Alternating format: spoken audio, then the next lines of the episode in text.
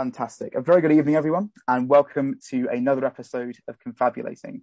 We are delighted to be joined tonight by Dr. Sloan Mahone of St. Cross College, Oxford, who will be speaking on the subject of, sorry, um, for the purposes of recording, I'll repeat the introduction. Uh, very good evening, everyone. Welcome to another episode of Confabulating. We are joined tonight by Dr. Sloan Mahone of St. Cross College, Oxford, will be speaking to us on the subject of history and photography in medicine.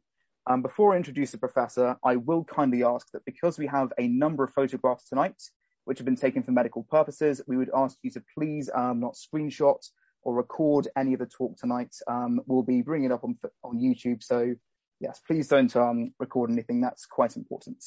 Um, Dr. Mahone is an associate professor of the history of medicine and a member of both the Center for the History of Science, Medicine and Technology and the Wellcome Center for the Ethics and Humanities. She's currently writing a monograph on psychiatry and photography in late colonial Kenya and undertaking research on photography and visual sources, especially related to neurology and psychiatry. In addition, uh, she has an upcoming project on the comparative history of epilepsy and neurology across Africa and has recently completed research on this subject in East Africa, in particular Kenya and Zanzibar. And her particular interests um, include the history of medicine and psychiatry, the history of photography, the psychology of religion, intersections with gender and sexuality, and the history of psychological sciences in Eastern, Southern, and Central Africa, dating back to the Peace Corps in the Democratic Republic of the Congo. Dr. Mahone, thank you very much for joining us this evening. Thank you very much. Um, well, I will, um, perhaps I'll just give a little bit uh, about my background and, and, my interests, and then I'm going to uh, share my screen. Um, just very briefly, as, as you mentioned, my area of interest is the history of psychiatry, and I have a very long history working in African countries. And um, what I thought I would do today is really kind of talk through some case studies um, and it's all related to research and writing that I've been doing over more than a decade, really. Um, and starting way back from my dissertation, um, which looked at um, ideas about the tropics and intersections with ideas about psychiatry in East Africa, primarily in Kenya. And um, as a result of that, I worked on a rather earlier period than I do now, um, sort of the 20s to the 40s and up to through the 50s. Um, but the project that I'm really going to talk about today, which intersects with photography, um, takes off from the 1950s, and it was sort of an accidental uh, discovery that led me into then years of research um, in this area. So let me um, share my screen and let's see if this works. Um, can anyone see that? I don't know. Um, not yet. Uh, not yet. Um, no. Let me try that again. Hold on.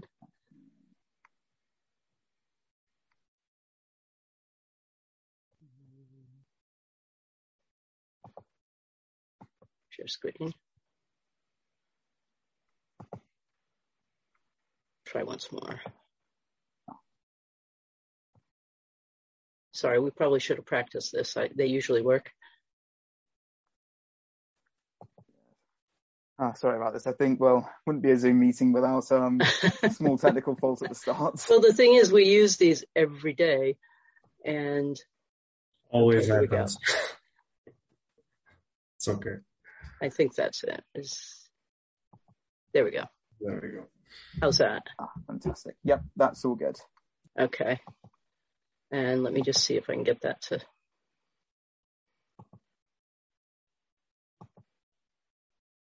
Okay.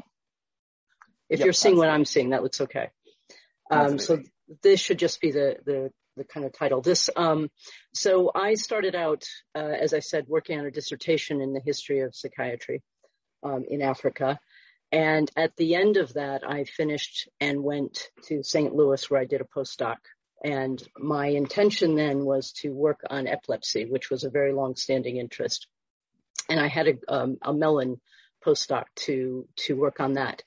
Um, however, by accident, um, I had been in contact with um, a psychiatrist who had worked in Kenya in the 1950s, uh, in the middle of the colonial period, uh, or the late colonial period, and his name was Edward Margetts. Um, and uh, Dr. Margetts uh, was long retired, uh, living in Canada in Vancouver, and we struck up a couple of conversations um, on the phone, and he indicated that he had some material that I might be interested in. Um, when I moved to St. Louis, I tried to kind of resurrect the relationship um, and couldn't get a hold of him. And uh, sure enough, as it would happen, I found his obituary, and he had passed about uh, a couple of months before. However, um, uh, through a variety of means, I uh, found out through his family that he had left a good deal of his estate, or the family had, to a rare book dealer in Vancouver, who I contacted. And this book dealer said, I think you're going to want to fly out here if if your interests are any indication of. Um, uh, I, I think you're going to find this very interesting. So I, in fact, did that. I went to Vancouver um, and found a massive amount of material um, that basically changed my life. So I stopped doing what I was doing, um, the the grant that I'd been funded for, the postdoc, um, because I found this basically. Now, this doesn't happen to historians every day. I try to tell my students. Um, but basically, I stumbled onto what was an absolutely massive collection from this um, psychiatrist, including his personal library of 10,000 volumes. Um, and I was able to, this is a storefront that wasn't yet set up across the street from the book dealer. Um, and he was just trying to go through everything and sort everything out. And so I asked him, can I just look for stuff that's related to Kenya or East Africa? And I was allowed to do that. And basically, I personally bought um, anything that was related to the period I was interested in and East Africa overall. He had a massive collection of all kinds of things. Um, but uh, I basically just took a, a small portion of that. Um, and I think I made two visits out there. And this was in 2004 so the collection itself was shocking. It included what I hadn't realized was that Margetts was an amateur photographer of some note, actually. He was quite good and he was obsessive about it.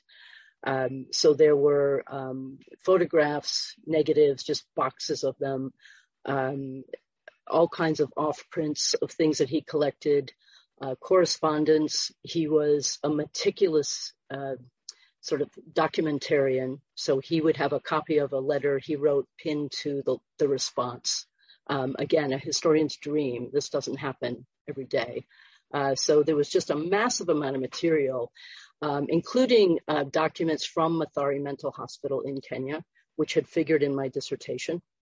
Um, and um, I've mentioned a few other kinds of sources here, uh, but those sort of came later. But in the initial stage, I found a, a, massive amount of material in Vancouver and brought it back to St. Louis.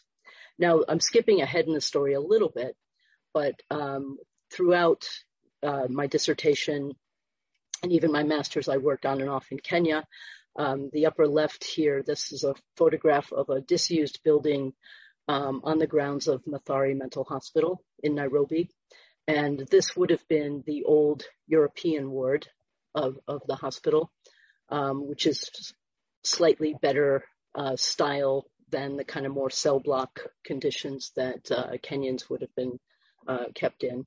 Um, but the building also housed just um, uh, piles and piles of papers that I stumbled upon uh, when I was out there and was able to get a small grant from the British Academy to preserve and catalog the papers. So the project you see here are interns from the British Institute in Eastern Africa.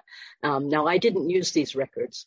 These are um, people's medical records, but I did get a grant to preserve them, but I didn't include them in, in work that I've done. I um, basically just preserved them for the use of the hospital. Now, where I kind of wanted to start, I, I don't know sort of where people are in terms of their um, knowledge of the historiography of Kenya and uh, psychology and psychiatry.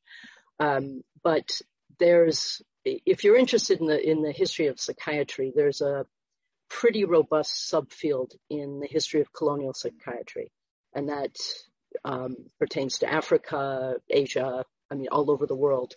Um, and it's quite a well-developed historiography now in um, in Africa. Um, and a good bit of it is dominated by a character, a former sort of psych- psychologist, psychiatrist uh, named J.C. Carothers. And Carothers wrote um, some very influential, quite notorious documents in the 1950s, um, including the WHO commissioned report, um, The African Mind in Health and Disease, and um, later on during the Mau Mau War, uh, they're actually within about a year of each other, he excerpted some of um, his monograph to write a report for the colonial Kenyan government um, on the psychology of Mau Mau. So these documents are um, figure they figure in, um, for instance, uh, Frantz Fanon's writings, where he critiques the um, schools of psychiatry that depict Africans as um, regressing or savage um, and kind of uh, unstable personalities. Um, so the East African School of Psychiatry, as it was called, was even in its time considered somewhat notorious um, and was certainly subject of a great deal of uh, revulsion. Um, but the Mau Mau War itself in the 1950s, so the state of emergency is declared in 1952, um, and one of the things that is a hallmark, of course, of the Mau Mau War is mass internment. So there are concentration camps throughout the country, and uh, Kikuyu men and women are rounded up um, and are kept in these camps, um, subjected to hard labor, um, and so on. Um, but the other thing I wanted to bring up is the visuality of the Mau Mau War, um, and this is kind of a hallmark, and and I think really kind of makes um, Kenya stand out as a unique case. Um, and by visuality, I mean everything from Hollywood films, um, uh, kind of uh, lots and lots of government pamphlets, which were often very gory um, and uh, sensational. Um, and these films were not minor films; they starred kind of very well-known actors in some cases. Um, and also the the idea by visuality, I also mean the kind of imagery um, that is struck when the British government was talking about kind of Africans on the verge of, you know, psychotic behavior and how um, unstable the nation was and therefore why this uh, rebellion really had to be squashed. So it's documents like the psychology of Mau Mau and the African mind in health and disease that um, contribute to this imagery of the savage African and uh, that really becomes the kind of center of uh, what we often study in, in the history of colonial psychiatry. And so J.C. Carothers, who was the superintendent of Mathari Mental Hospital, is kind of front and center, um, even though he had already left Kenya by the time um, these documents were commissioned. Now, the reason I bring this up is because um, as I got uh, a hold of the material from Edward Margetts, who followed um, Carothers um, a couple years after Carothers' retirement. So Edward Margetts arrives in Kenya in 1955. So the Mau Mau War is still ongoing. Um, but he's a Canadian, he's not British, and he's better trained than Carothers, who was sort of an armchair psychiatrist for most of his career. Um, but uh, Margetts comes in and he's quite an unusual character. Again, he's this sort of polymath, kind of eccentric, um, but very well trained. And um, basically, this is his first kind of overseas posting, and he wants to basically see the world. He's interested in everything. So where I want to go now is directly to the photographs. The uh, and again, I have to sort of give an, my own sort of anecdote here. Um, when I brought the box of these photographs back to St. Louis, I was based at Washington University in St. Louis um, in the uh, African and African American Studies department. And one of my colleagues, Tim Parsons, was with me uh, as I was kind of opening this box and showing him all these photographs. Um, and Tim is a specialist in um, kind of also East Africa, but um, institutions like the Army, Boy Scouts, things like that. So this is the first photograph that I pulled out of the box. Um, and what I think is interesting, and I use this in teaching, is because our reactions as to um, academics with different specialisms, our reactions were completely different to this photograph. Um, and I think that tells us something about how we work with photographs. So Tim looked at this photograph and thought, what an extraordinary example of um, kind of 1950s military kind of um, imagery and, and military symbolism. And I looked at Tim and I said, well, actually, no, this is a psychiatric photograph. This isn't a military photograph. This is about the history of psychiatry. And what we were looking at were two different things. Well, we were looking at the same things very differently. So Tim was noticing the um, the insignia or the, the medals on the on the hat and the feathers, of course, and the various kinds of um, badges. And of course, there's a whole field that can um, and books that can tell you what these various badges mean. Um, but the insignia on the on the hat is from the King's African Rifles. Um, and one of the things that Tim said to me was, "This means he was a veteran because he wouldn't. It would have been illegal during the state of emergency to wear this sort of regalia if he hadn't earned it." So now this is a photograph taken on the grounds of the hospital. Um, but the reason that I thought it was a psychiatric photograph is because it's following a trope. So when we look at a photograph, we want to ask ourselves, why was this taken and by whom? And, you know, what was the intent of the photographer? And for me, what Margetts was doing as the photographer was following a very, very old trope in how to look at um, what would have been called uh, delusions of grandeur or delusions of military grandeur. And here's some examples from uh, Sander Gilman's book, Seeing the Insane, where just the kind of uh, trope of wearing a medal around, you know, even in a, an early painting, and there are some earlier than this one, uh, wearing a medal or um, any kind of insignia was sort of shorthand for showing somebody who was having these kinds of delusions of grandeur. So for me, um, that has nothing to do with the diagnosis of this man, but it does have something to do with why the psychiatrist took the photo. Um, and then, uh, as a point of sort of cross-referencing, as I got more and more material um, over the years, uh, dug out more things that I could find all over the world, including in Canada, where Margetts taught. Um, I actually found his teaching slides. And indeed, with this particular photograph, he has a slide and he calls it decorative mania. So he is indeed actually teaching, um, ultimately, when he teaches in med school. Um, he uses this as an example of kind of an archaic um, diagnosis. Now, this, I, you don't have to read all of this, but I just wanted to give a quick um, look at um, the kinds of clinical material that also appear in this collection. Um, this is a man, it's a little bit hard to see, but he's got writing up and down his trousers, and Margetts writes a series of notes that just, it, it gets kind of confusing because he, as he writes, he starts to go, basically, he's just quoting the um, delusion of what this man has said has happened to him. Um, but basically, this is just kind of what a case note would look like. And again, this is a very unusual source because we have photographs that um, can also be cross-referenced with other materials so that I'm not indicating it here, but I do know the name of this person and, and where he lived and where he was from. Um, in some cases, I can trace what happened to individuals who were in the hospital. They weren't necessarily there for very long.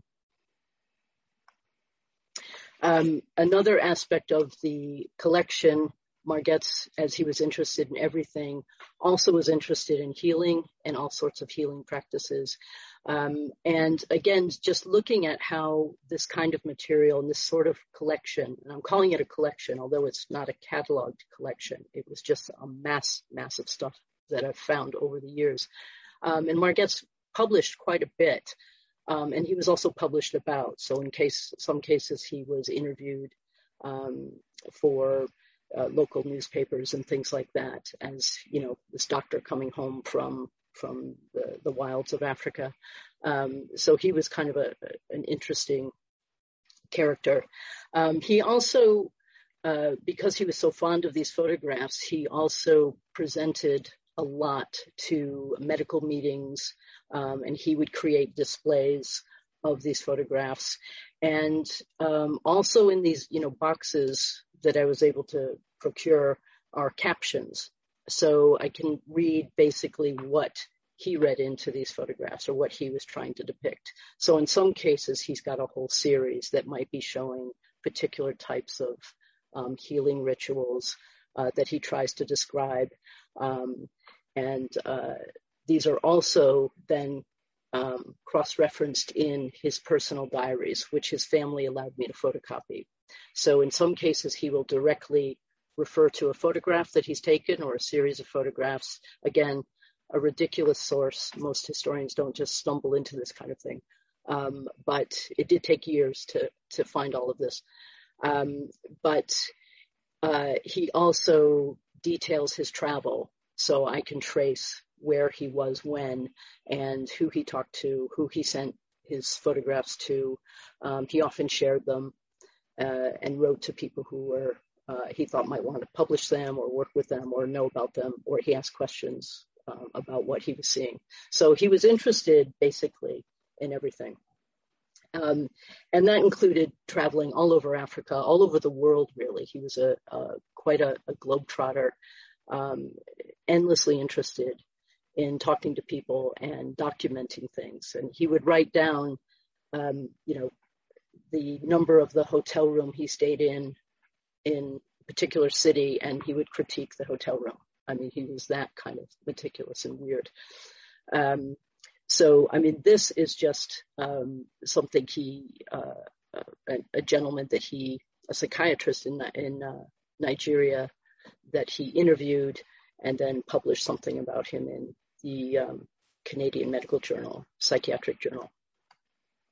Now, um, I'm mindful of time, but uh, I want to get to these last couple of case studies that are really quite important and unusual. So I mentioned um, J.C. Carothers and the Mau Mau War. Um, and this is quite an extraordinary photograph, which I didn't know what to do with when I first saw it. I thought it might be a football team or something as part of a hospital. Um, obviously, these are men who are in um, similar types of uniform. Um, this is not the hospital uniform. Um, and just looking at the photograph, I often ask my students, like, what do you see here? And, you know, the first thing you notice is the kind of way that they're dressed. Um, they're all sort of looking down. Um, but if you look closer, you'll see that they're all actually sitting with their eyes closed. And uh, as it turns out, um, what Margetts is actually taking a photograph of are um, five men who have been detainees in a detention camp. So they are Mau Mau, arrested for Mau Mau offenses. Um, and they are brought to him um, because the camp guards say, these are, we think they're malingerers. They are pretending to be blind. And we want you to tell us if they're insane or if they're faking it or what's going on with them. And Margetts actually does something quite extraordinary here um, because he likens this to a case of Ganser syndrome, which is a 19th century diagnosis um, named after Ganser, who um, noticed something that happened in extreme cases of confinement, like prison settings or concentration camp settings, where people would react with hysterical symptoms like mutism or hysterical blindness. And so it's called today, we would call this a factitious disorder. But essentially, what Margetts is claiming here is that these men have something akin to Ganser syndrome, which means he's basically overturning the kind of accepted understanding of um, Africans and Kenyans and the Mau Mau in this period as um, kind of psychotic, uh, savage individuals. And he's saying this is a reaction to trauma. So he's talking about a coping strategy, which is a, has a hysterical kind of component to it. Um, or he says they could be malingering. But basically, um, what he's depicting here overturns the kind of accepted understanding of the psychology of Mau Mau that the government was pushing. Um, interestingly, uh, I gave a talk some years back in Nairobi to psychiatrists, a, a large audience um, of African based psychiatrists.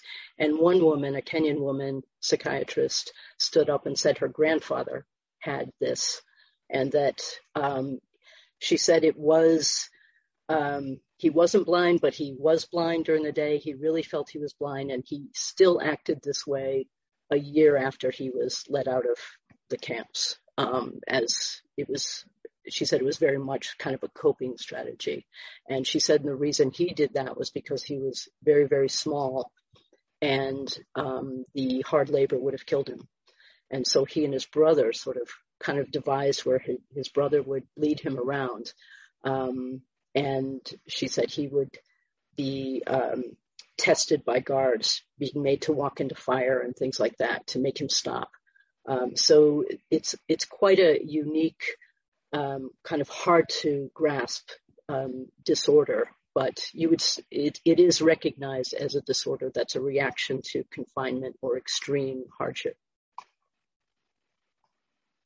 Now, this um, this is a similar case. Again, um, as I kind of got to know this collection, um, which also included purchasing the books that Margetts himself owned um, that were related to Kenya or the Mau Mau War. And not surprisingly, as Mar- Margetts wrote everything down, he also wrote inside his books. So again, this is an incredible source where I can see a little bit of what he might have thought about the kind of prevailing literature of the day. So this book by Ione Leigh, she was a, a Kenyan settler. Um, and of course, typically she wrote one of these rather sensational books about the savagery of the Mau Mau. And this photograph, um, which uh, I don't know who took it, it probably circulated um, somewhere in um, somehow in Kenya um, in official circles. And the photograph is uh, purports to be a Mau Mau oath administrator, and um, the imagery is you can see he's intending to look quite fierce and, and frightening.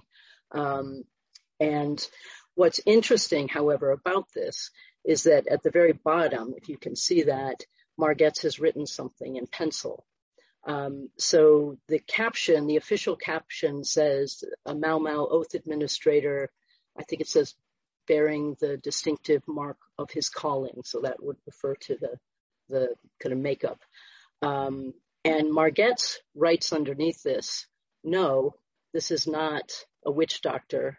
This is uh, a medicine man uh, or a Mundu Mugu. He is well known to me. His name is Waitara. Uh, so Margetts is actually speaking back to this literature and saying that this is sensational rubbish, basically. Um, but what was interesting is, of course, Margetts knew Waitara. And so these photographs also appear in the collection. And so this is Waitara, um, 1957 visit from Margetts. And on the um, the photograph next to it, it's a little bit blurry. Sorry about that. I think Uh, you can see the gentleman in um, uniform and a tie in the background. That's Henry uh, Wariri, who was Margetts' kind of right-hand man in the hospital and main interpreter.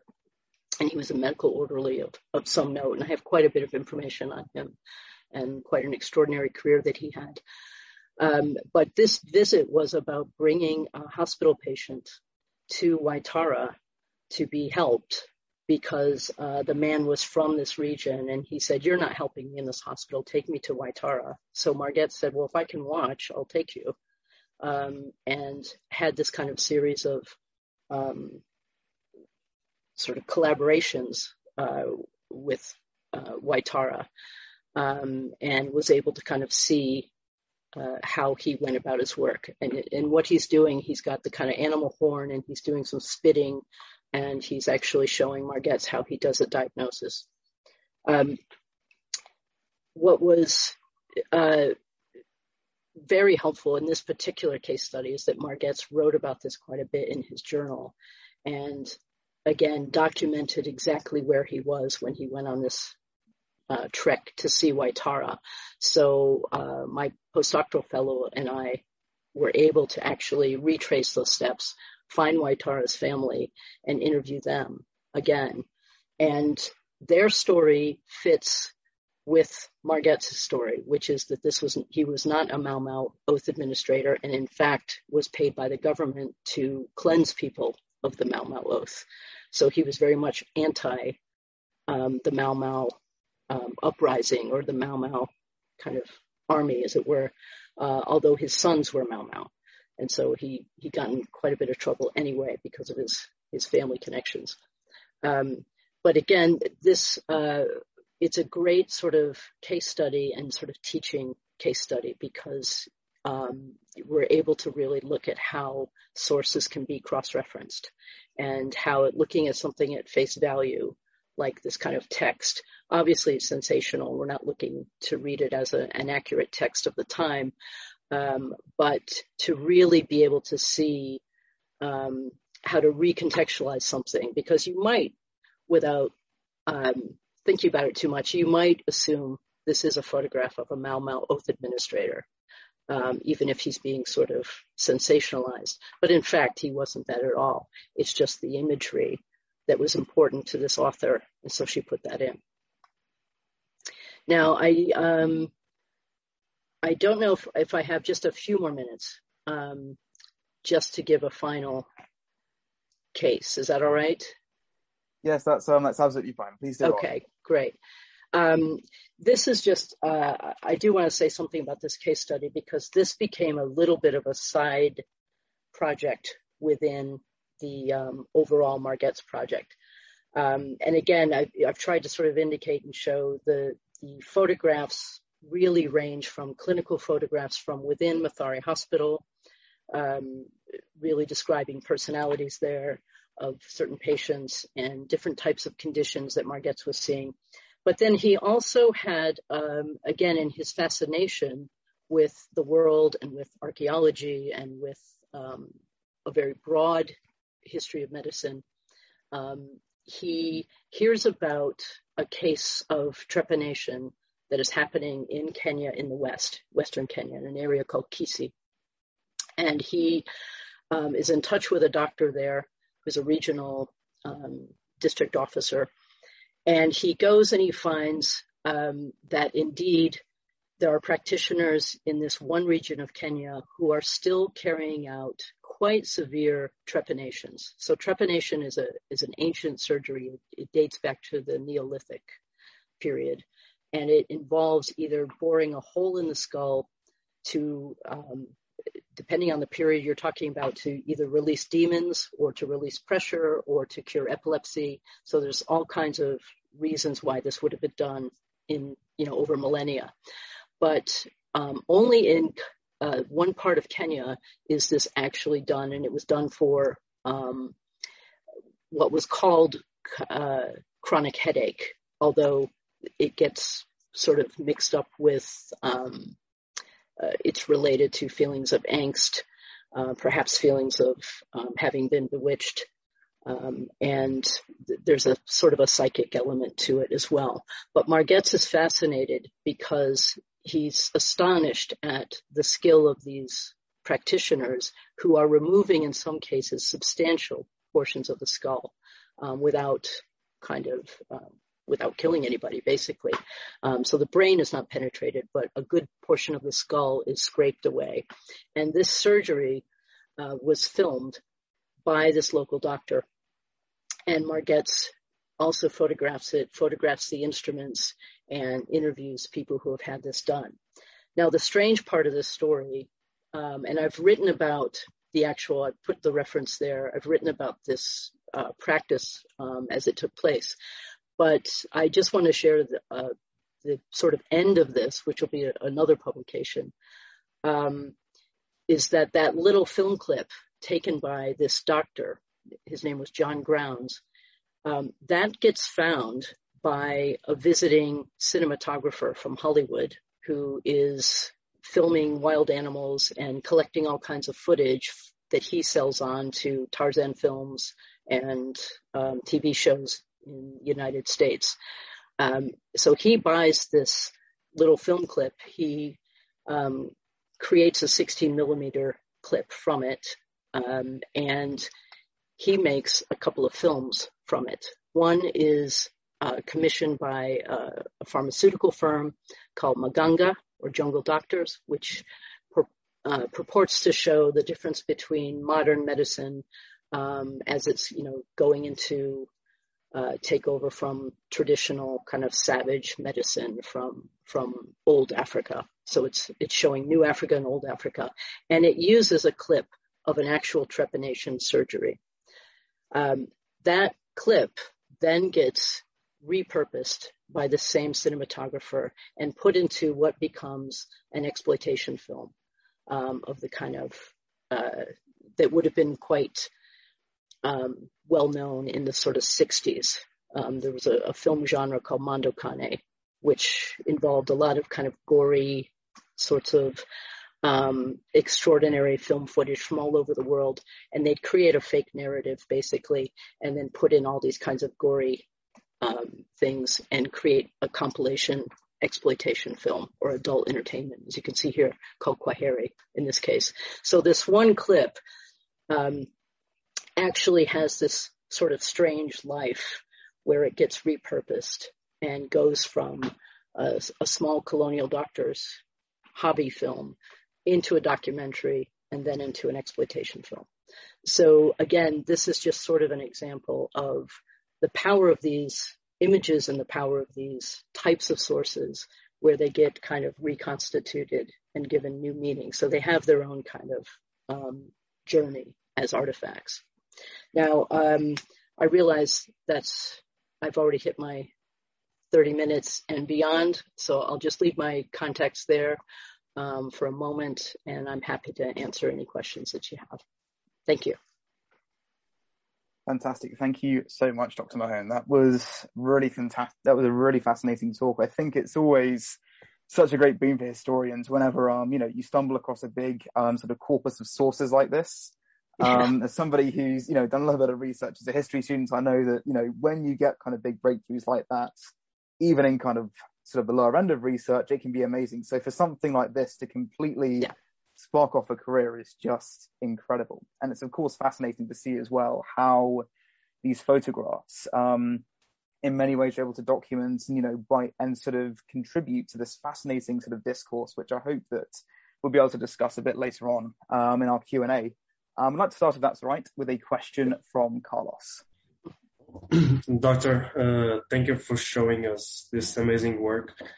Well, I want to ask you if do these practices still occur in Kenya very often, or are we past that? Uh, are we opening doors to to medicine and leaving? Well, I mean, Kenya is a very modern state now. Um, and there's a lot of very good and very modern medicine happening um, throughout the country. However, yes, actually in Kisii, um, in again in Western Kenya, in this one area only, um, they are known for still having some degree of uh, trepanation surgeries and practitioners.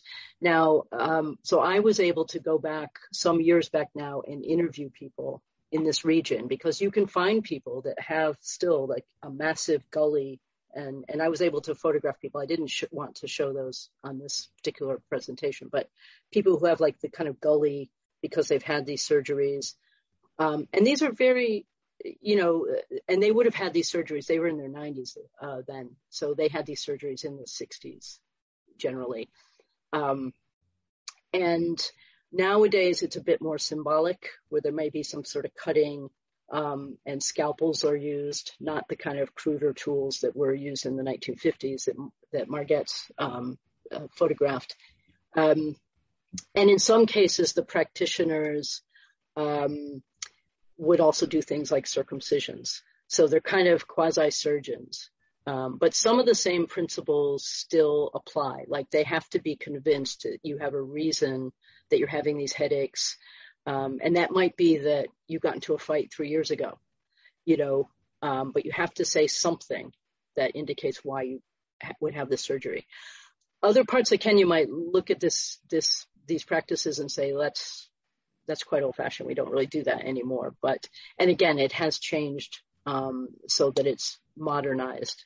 Um, but in the 1950s, still in the late 50s, that this was still happening was to that extent, where these surgeries were so severe, um, was quite extraordinary. Um, oh, because yeah, but you don't, you wouldn't see it. I mean, to be fair, a trepanation, um, you know, if you have certain types of brain surgery, you'll have technically you'll have a trepanation. So there are reasons to have this done if you need to relieve pressure on the brain, for instance. Um, but it's not brain surgery; it is on the skull, not the brain. Thank you. Thank you very much, Carlos. Um, Let's ask a bit about um, Margetts' intentions, um, if you don't mind. And I'd be interested to know, obviously, a lot of his photographs and his sort of captions and sort of annotations seems to challenge um, the notion that perhaps colonial authorities really wanted to push forward um, mm-hmm. about, um, you know, people in Kenya and these kind of racist narratives about um, psychiatry there. Yeah. And so I'd be interested to sort of, um, sort of know, is do you think that was intentional of Margetts, or do you think it was just that he was genuinely sort of interested um, in the country that he was in, and he was just mm-hmm. trying to perhaps kind of write about it and just, I suppose, correct it without kind of knowing that he was going yeah. against this kind of big British colonial narrative at the time? Well, you've hit on the difficulty in writing about him because um, it would be great if all his intentions were fantastic and and kind of modern to our standards, and they're not all. Um, but he is a complex character, and he is, I would say, in some cases, he's a better psychiatrist. So he is looking at things clinically, where he's less informed by this kind of absolute racial determinism. Doesn't mean that he doesn't have some very condescending kinds of attitudes. Um, but by and large, he is less swayed by the kind of um, mad African kind of trope. Um, he was no fan of Mau Mau, so he wasn't kind of um, liberally pro Mau Mau or sympathetic in that respect. Um, but he was a better doctor than kind of some some previous ones. Um, but he was also genuinely interested in the world. He was fascinated. He collected stuff. He, you know, and and photographs was part of his way of collecting. Um, and which doesn't mean that, again, it was always progressive, but it was a genuine interest. He was a polymath and he wanted to travel everywhere. He drew, you know, um, artifacts and things in his diary. He would sketch them and write about them and have arrows pointing and saying what things were. So he was just this kind of amateur photographer, slash archaeologist slash anthropologist, historian of medicine, everything else. Um, he spent a lot of time traveling. And he ultimately wanted to do his kind of magnum opus of um, a book on like the global mind of man. And I have a lot of his materials on that. And he never got to it. um, he ended up taking a job at the World Health Organization and scrapped. It's the one thing he didn't finish. Um, was, was this giant edited book. Mm, well, that's unfortunate, definitely. Um, yeah. yeah. I think it's really fascinating because I think that obviously, you know, I think we like to have these very neat narratives yeah. about particular individuals and their motives and reasons. But I think as you've very, you identified very well there, it's, I think both challenging and sort of fascinating in equal measure to look at these sort of people who have certainly conflicting ideas about what they were doing, especially when we kind of look back through a kind of modern cultural lens of what we're seeing there. Mm-hmm. Yeah, yeah, and you know, in any of these photographs, like you would see with kind of history of anthropology, you know, in some cases exoticize people, um, or um, or invade privacy. Um, so, you know, there were times where I, you know, I, I've looked at uh, his writing or his work or his photographs and and thought quite well of him and then other times i'm deeply deeply disappointed so and you can't be friends yeah. with your subject really um, it's they are complex people and uh, he was of his time but not quite of his time in the same way that someone like jc carothers was mm-hmm. absolutely absolutely out of interest, um, I know we've already touched on how perhaps um, some film footage was kind of then taken and almost sort of bastardized into something mm. that it really shouldn't have been. But um, are there any other examples that you know of of kind of people interacting with Margetts' work um, and kind of responding in turn to what he produced? Well, um, you mean in his time? Mm-hmm. Or, yeah. Um, well, he was he was extremely active. I mean, so um, he would go to, this was a period where there were these kind of large psychiatric congresses that were held on the continent. And they would involve um, kind of, you know, absolute top anthropologists or psychiatrists, including a kind of the new generation of African psychiatrists, you know, quite famous people now, like uh, um, Thomas Lambo. Um, and so he did interact with them. He has correspondence with them. Um, you know, books inscribed by by people like Lambo. Um, so he's very much part of the scene. Um, in some ways, I think he's kind of overlooked. I think he was very well known, but I don't know that, you know, he wrote all kinds of things. He even wrote kind of history of medicine sorts of things. He wrote about ECT. So he wrote clinical stuff. He wrote history of medicine stuff. And he really was trying to get his work out there in terms of the photographs and kind of show off this sort of anthropological look at psychiatry in Africa. So at all these meetings, he seemed to have an exhibit. And so there are photographs of the whole exhibit up. And then, as I said, these like little captions that go with certain photographs. Um, so you can get at what he's trying to communicate to his peers. Um, and, you know, but I don't have an awful lot other than correspondences with him uh, from journals and some colleagues. Uh, I don't know what his kind of, um, I, th- I don't know if he has a huge legacy. I mean, the big legacy is really J.C. Carothers um, and with his sort of notorious take on psychiatry. I'm not sure that answers your question, but it's, um, you know, I, I, correspondence I have definitely. Um, what others made of him, I don't know. I, I imagine they thought he was a bit eccentric. Hmm. Well, quite absolutely. I think one can perhaps get that impression, definitely from kind of the way that he sort of went around and kind of took those pictures. Um, I'd like to quickly go to um, Carothers, if you don't mind. Mm-hmm and ask a bit about that because um, that's something that I think really struck me um, during the presentation. Just how, I suppose, almost insidious it was that this narrative was being constructed um, around the Mau Mau and um, people in Kenya to, I suppose, almost kind of essentialize them in that kind of a way.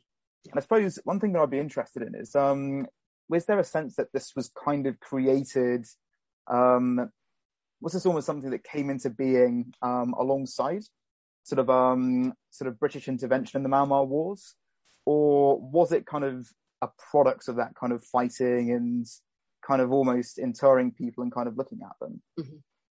Well, I mean, the there's a massive historiography, of course, on Kenya and the Mau Mau War. I mean, it's still being written. Um, so you have material coming out of uh, the Mau Mau War being written at the time. You have memoirs from um, detainees. You have people that wrote right after independence. You have people writing about Mau Mau now. Um, but throughout all of it, there is the um, attention paid to the to the imagery around Mau Mau, and it was, in a sense, um, very much manufactured. Uh, was considered um, beyond just sort of a bloody war or a brutal war. It was considered this kind of uh, psychotic episode almost in the in um, a decolonizing sort of state. Um, and there was sort of a yeah a manufacture of the imagery around this, and it worked hand in hand with medical rationale. So it was a way to um, rationalize these extreme measures. If you say, look, there's a psychology to the terror, the, the, terror that's happening in this country, and it's because of these kinds of um, influential madmen and people who are sort of way too gullible to govern themselves, and they're falling under the spell of this, you know, brutal, psychotic kind of movement. Um, and you know, then the violence of Mau Mau on both sides, but there was a, a tremendous fear of, of the kind of vicious violence. Um, the violence was extreme. So, you know, it was easy to photograph that and to depict that and say, look, th- this is what we're dealing with. Um, so those kinds of photographs would go out in these pamphlets that would be, you know, distributed all over Kenya and elsewhere as proof that this is madness and that these people are savage. Um, so then when you have a physician who has already written his kind of racially deterministic monograph from the World Health Organization, which was quite savagely attacked by his contemporaries um, who thought it was racist and couldn't believe the WHO put it out. Um, but it was perfect for the government to say, well, this is the guy that's got it right and tell us about the psychology of these people. And so he basically plagiarizes his own book and puts it into a new pamphlet called The Psychology of Mau Mau. And he talks then about, you know, the guerrilla warfare and uh, mm. uh, why these people are dangerous, basically. So it works hand in hand. The imagery and the psychiatry um, work together very well. Mm-hmm. Absolutely, yes. It's um, it's, I think it's quite a chilling thing, really. The fact that when you want to kind of explain kind of political dissent like that, and you want to kind of skirt around the kind of structural issues, I think the sort of common thing to do is almost to almost pathologize the people yeah. who are involved and to almost essentialize them down to having a particular kind of quirk or whatever. It's yeah. Mm-hmm. Yeah, I mean that's very very common. I mean it is it, it is pathologizing. Um, that's very easy to do in, and uh, quite a lot of uh, the literature in colonial psychiatry, wherever it is, looks at that sort of element. Um, and um, I, I, wrote a piece quite early called The Psychology of Rebellion, which looks at even earlier cases than Mau Mau, of where prophets were feared because of the kind of impact that they could have on, in terms of influencing people. But they were also like incredibly perplexing to colonial um, administrators, not not necessarily doctors who thought they were sane but troublesome, but administrators thought, well, they must be insane, um, or they must have epilepsy and be unstable. So they pathologizing influential re- rebels was pretty common. Mm-hmm. Absolutely, absolutely. And I think one thing that really strikes me about some photographs in particular is the fact that they almost seem very concrete compared to perhaps, say, sort of written or oral accounts or things like that. You sort of get the impression perhaps that um, photographs are almost used to lend credence to perhaps kind of other written reports or to kind of give sort of quite a striking, relatable way of kind of looking at these sort of particular periods. Um, in terms of, uh, make sure I understand you, they lend credence in the time, you mean, or, or how we use them historically now? Um, at the time. At the time. Well, I mean, yeah, I mean they're important. I mean, certainly, again, the the reason I bring up kind of Mau Mau and the imagery right off the bat, and and again, this this is everything from photographs of uh, you know massacres and gore and hmm. you know machete brutalized bodies and um, that the government wanted people to see, um, which again just kind of gives credence to the incredible crackdown on people and and why you can put tens and tens of thousands of people into a you know behind barbed wire. Um, but also the kinds of imagery that appears again in Hollywood movies. So Mau Mau mm. becomes popular; it becomes a bestseller, um, and it really kind of fits with all of the kind of Hollywood types of tropes of of a savage, wild Africa. Um, so it fits very nicely into narratives that people are already expecting. So. Um, use of photographs is, is very different. Um, and he doesn't he, he you really get the sense that he's doing it for his own kind of intellectual and creative interests. I mean, he doesn't use them in the hospital. The, in a sense, the hospital doesn't have kind of mug shots, which they do much later on.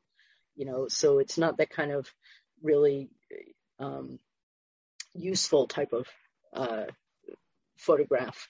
He's photographing interesting cases, and that's why I kind of fit him into this genre of um, history of psychiatry that kind of keeps these tropes going.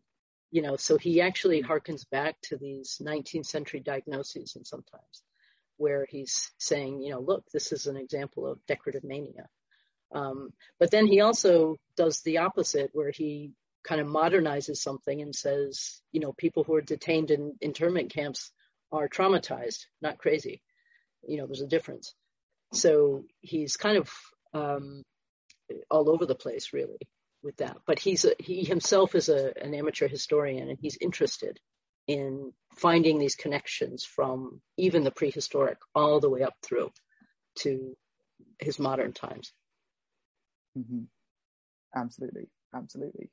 I suppose just um, thinking about kind of photographs as a historical source, I think one thing that's really come through loud and clear in our discussion is that they're never kind of value free. They always there's always a kind of reason and a purpose and an agenda behind mm-hmm. why a photograph is taken and in the context and setting that it is. And yeah. I'd be curious to know, I suppose, as somebody who's worked with these kind of sources before, is it possible to kind of almost separate the source out from the kind of agenda that it's placed into and sort of spin things out from that? Um, and how does one actually sort of go about kind of um, unpacking something like that and trying mm-hmm. to understand this kind of history from sources like these? Um, it's a good question. I mean, it, and it's really important to always kind of um, remind ourselves when we're working with photographs to kind of stay on top of the methodology because all of the photographs, you know, I learned over and over and over again that I was never seeing what I thought I was seeing. Um, and uh, even after a good, you know, several years of experience, then I was sent um, film clips, like tiny little film clips, um, which I had to kind of convert to something watchable. They were on these old little um, Super 8 kinds of things. Um, and the film clips corresponded to still photographs that Margetts took. And in some cases, I had gotten things really wrong um, because I would see there were certain types of diagnosis um, where people are kind of frozen in sort of a, you know, in a state like, the, um, and there are a series of photographs that Margetts has where somebody might be kind of just standing like this, and um, and in some cases he he writes about certain kind of catatonic poses and things like that. Um, but then I saw some film clips of the same set of photographs that I thought was a catatonic state. And in fact, in the film clip, it's somebody who moves constantly. It's all about tremor. It's all about a, a movement disorder. Um, it's the opposite of what I actually thought I was looking at. And so that actually threw me for a loop. I just thought, well, what can I trust myself at all and, you know, and so really with the kind of clinical material, especially, um, had to really drill down. And in some cases, I interviewed um, neurologists and, and people who were specialists in movement disorders because they could see things in the in even in the still photographs that I didn't see or wouldn't recognize. Um, that was sort of my point about different areas of expertise looking at one photograph. Um, in some cases, uh, um, there was a photograph of a woman and she has sort of a smile grimace on her face and her hands are kind of like this. And when I looked at the photograph, I looked at her face and her expression. But um, a neurologist that I showed the photograph to said, ah, pill rolling. This is Parkinson's. Um, she, so he was, and then that tells me something about why Margetts took the photograph. He was photographing Parkinson's.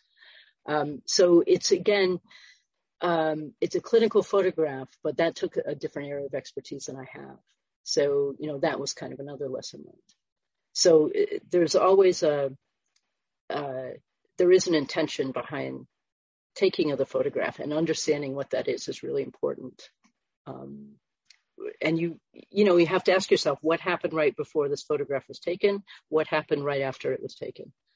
You know, is this person free? Is this person engaging? Um, what happens to the photograph? You know, and in many cases, I can trace where that photograph goes. Um, you know, it has a life, and and then I've given it a life because I've also shown these photographs. So the artifact of the photo itself is also quite important. Absolutely. Absolutely. I think, yes, it's, um, it's really sort of fascinating, just all the kind of challenges, but also the opportunities that kind of photographs like this yeah. can provide. Um, unfortunately, that's all the time we have this evening, and more's the pity to us. I think that this is an extraordinary discussion. I'd love to discuss it in more depth, um, but unfortunately, we have um, run out of time for this evening. So, I'd like to thank um, Dr. Mahon very much for joining us tonight. I'd like to thank everybody um, at home watching and hope you'll join us in the next episode. Thank you very much and have thank a good you so evening. Much. Thank you. Take care. Thank you.